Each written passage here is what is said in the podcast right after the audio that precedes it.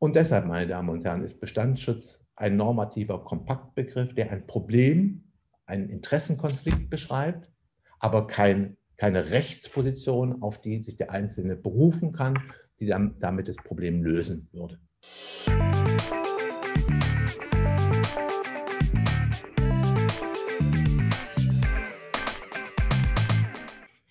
Herzlich willkommen, meine Damen und Herren, zu einer weiteren Folge unseres Ruhrpots, in der wir uns mit dem überaus komplexen, sperrigen und im Kern unklaren Begriff des Bestandsschutzes beschäftigen wollen.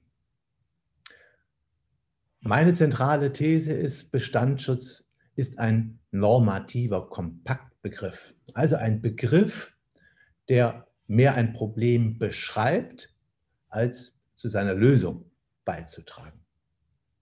Bestandsschutz im, gerade im Bau- und Planungsrecht ähm, kennzeichnet eine Unzahl unterschiedlicher Fälle. Das geht von dem Bauwerk, das nach den neuen bauplanerischen Grundlegungen in einem Bebauungsplan nicht mehr zulässig wäre, ähm, über ähm, ein abgebranntes, privilegiertes Außenbereichsvorhaben, das wieder aufgebaut werden soll, oder eine Nutzung eines Gebäudes als Baumarkt, nachdem der Betrieb aufgegeben worden ist die dann wieder neu erfolgen soll, oder für nachträgliche Anordnung für bestehende Bauwerke, etwa ähm, für die behindertengerechte Ausstattung mit einem Aufzug oder ähm, der nachträglichen Installation von Solaranlagen.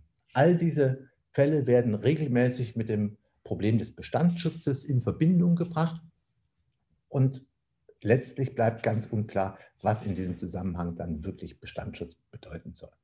Also lassen Sie uns dem im Folgenden ein wenig auf den Grund gehen. Die Ausgangsposition des Bestandsschutzes wird im Kern in Artikel 14 Grundgesetz beschrieben. Eigentum wird geschützt.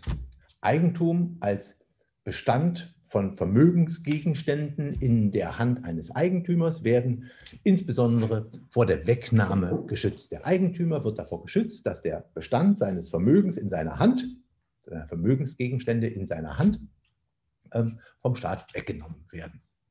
Allerdings, und das ist auch wieder gleich vollständig ähm, ähm, auf der Hand liegend, was Eigentum eigentlich ist, also was als Bestand geschützt wird, das entscheidet der Gesetzgeber in den Inhalts- und Schrankenbestimmungen, Artikel 14 Absatz 1 Satz 2 Grundgesetz. Das heißt, der Gesetzgeber beschreibt den Bereich mit den Inhalts- und Schrankenbestimmungen, der als Eigentum geschützt wird hält sich der Inhaber des Rechts oder des Gegenstandes außerhalb dieses Bereichs, wird er vom Eigentumsgrundrecht nicht geschützt. Also Beispiel die Errichtung eines illegalen Schwarzbaus.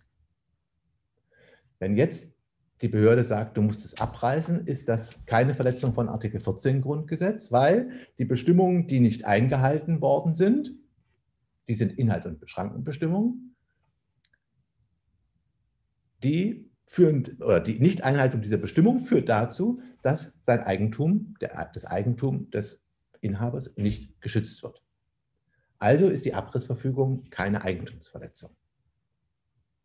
Stellt sich dann also zentral die Frage, was bedeutet in diesem Zusammenhang die Genehmigung?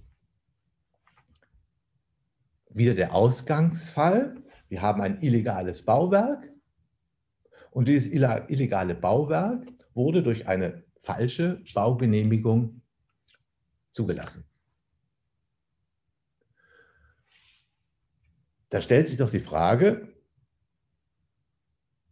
ist damit dann nicht das Gebäude legalisiert?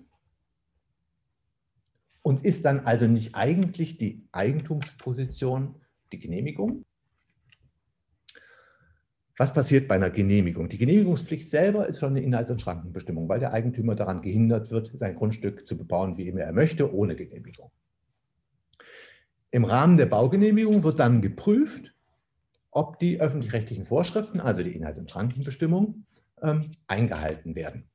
Die Baugenehmigung, die Erteilung der Baugenehmigung ist die verbindliche behördliche Feststellung, dass die für das Vorhaben geltenden Vorschriften zum Zeitpunkt der Genehmigung eingehalten werden.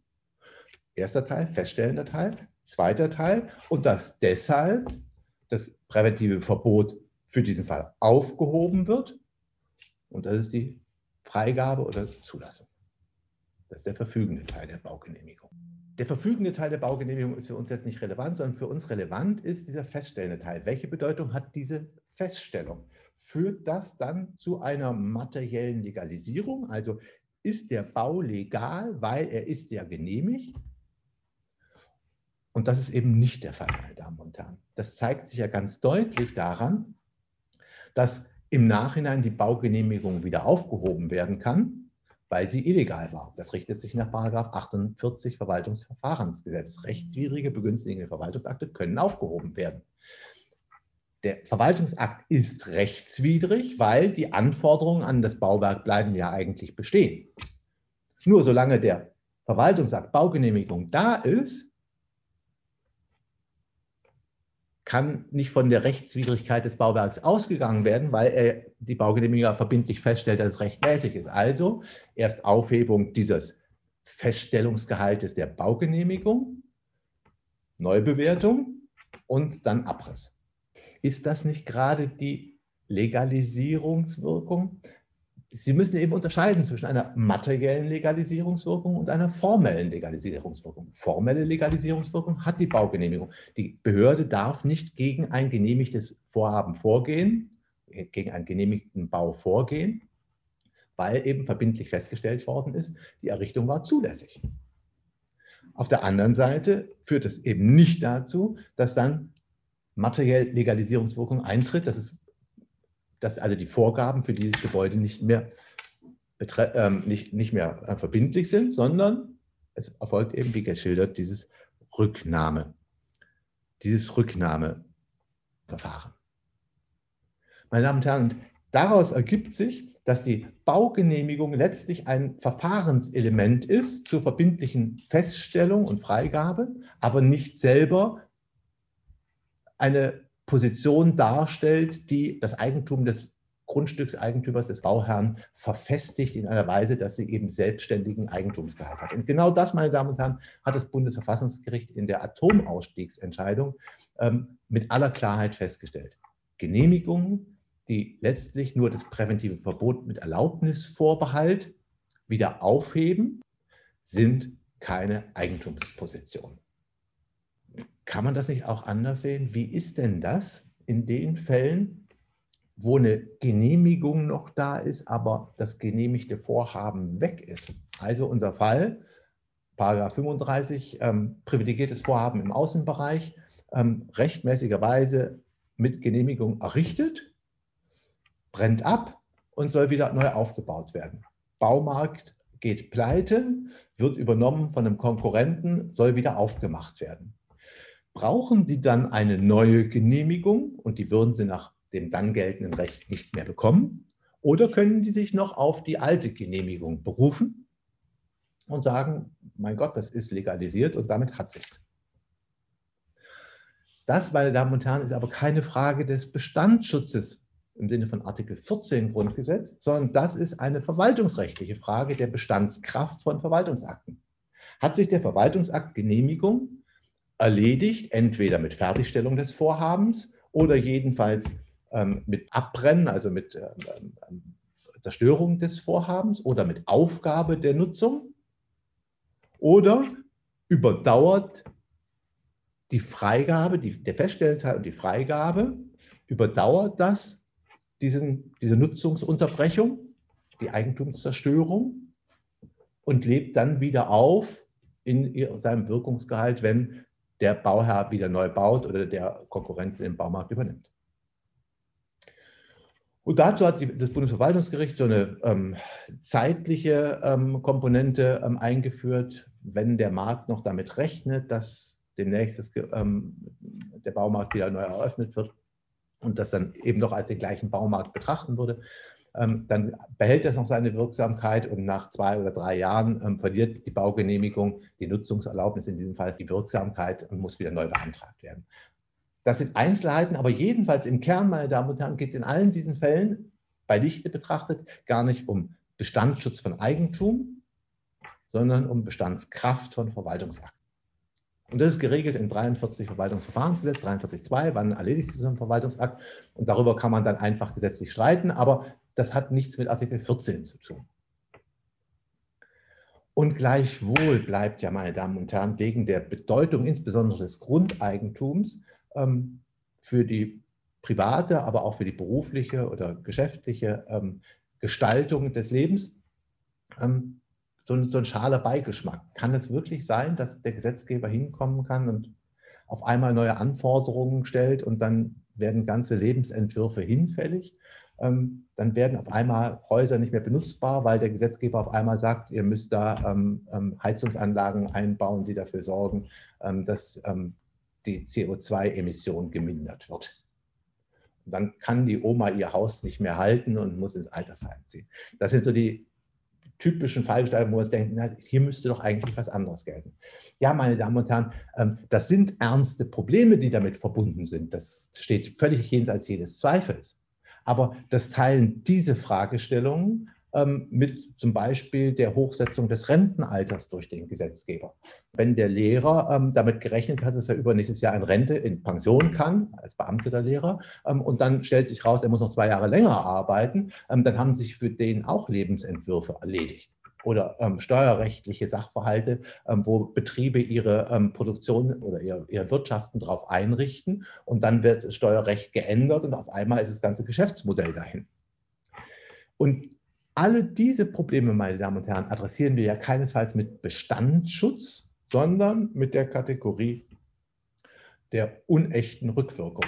Und unechte Rückwirkung, also das Anknüpfen einer Neuregelung an bereits laufende Sachverhalte, die ist zulässig bei entsprechender Abwägung zwischen den ähm, Interessen der, des betroffenen Kreises daran, dass es so bleibt, wie es ist, und dem öffentlichen, dem Gemeinwohlinteresse daran, dass sich was ändert.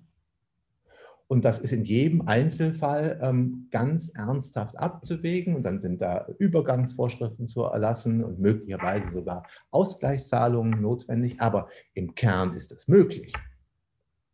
Und es gibt gar keinen Grund dafür, warum Eigentumsbetroffene anders behandelt werden sollten als diejenigen, die in ihrer Berufsausübung oder ihrer Glaubensfreiheit oder in welchem ähm, Recht auch immer betroffen sind. Eine Privilegierung des Eigentums insofern ist gar nicht erforderlich.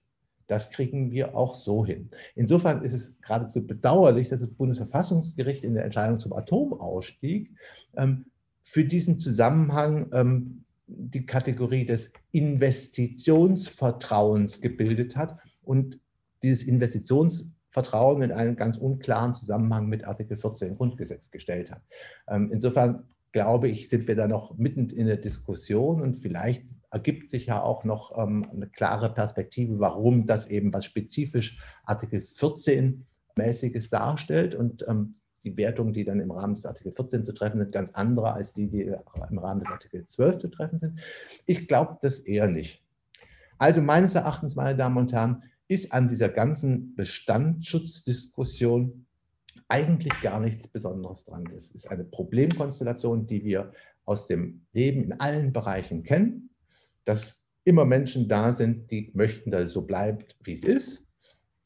Und umgekehrt der Staat aber sehr wohl die Möglichkeit haben muss, schon wegen des Demokratieprinzips, ähm, neue Entscheidungen zu treffen und die dann auch effektiv umzusetzen und damit auch unter Rückgriff auf bereits begonnene Sachverhalte. Und deshalb, meine Damen und Herren, ist Bestandsschutz ein normativer Kompaktbegriff, der ein Problem, einen Interessenkonflikt beschreibt, aber kein, keine Rechtsposition, auf die sich der Einzelne berufen kann, die dann damit das Problem lösen würde. Ich bin mir vollständig darüber im Klaren, dass ich jetzt in diesen paar Minuten da nur ganz oberflächlich und kursiv ähm, über eine ganz zentrale Kategorie des Bau- und Planungsrechts hinweggeschwätzt habe. Ähm, ich freue mich schon jetzt ähm, auf Ihre ähm, Gegenbeweise. Das kann man alles ganz anders sehen. Also lassen Sie uns darüber streiten. Ich freue mich darauf. Herzlichen Dank.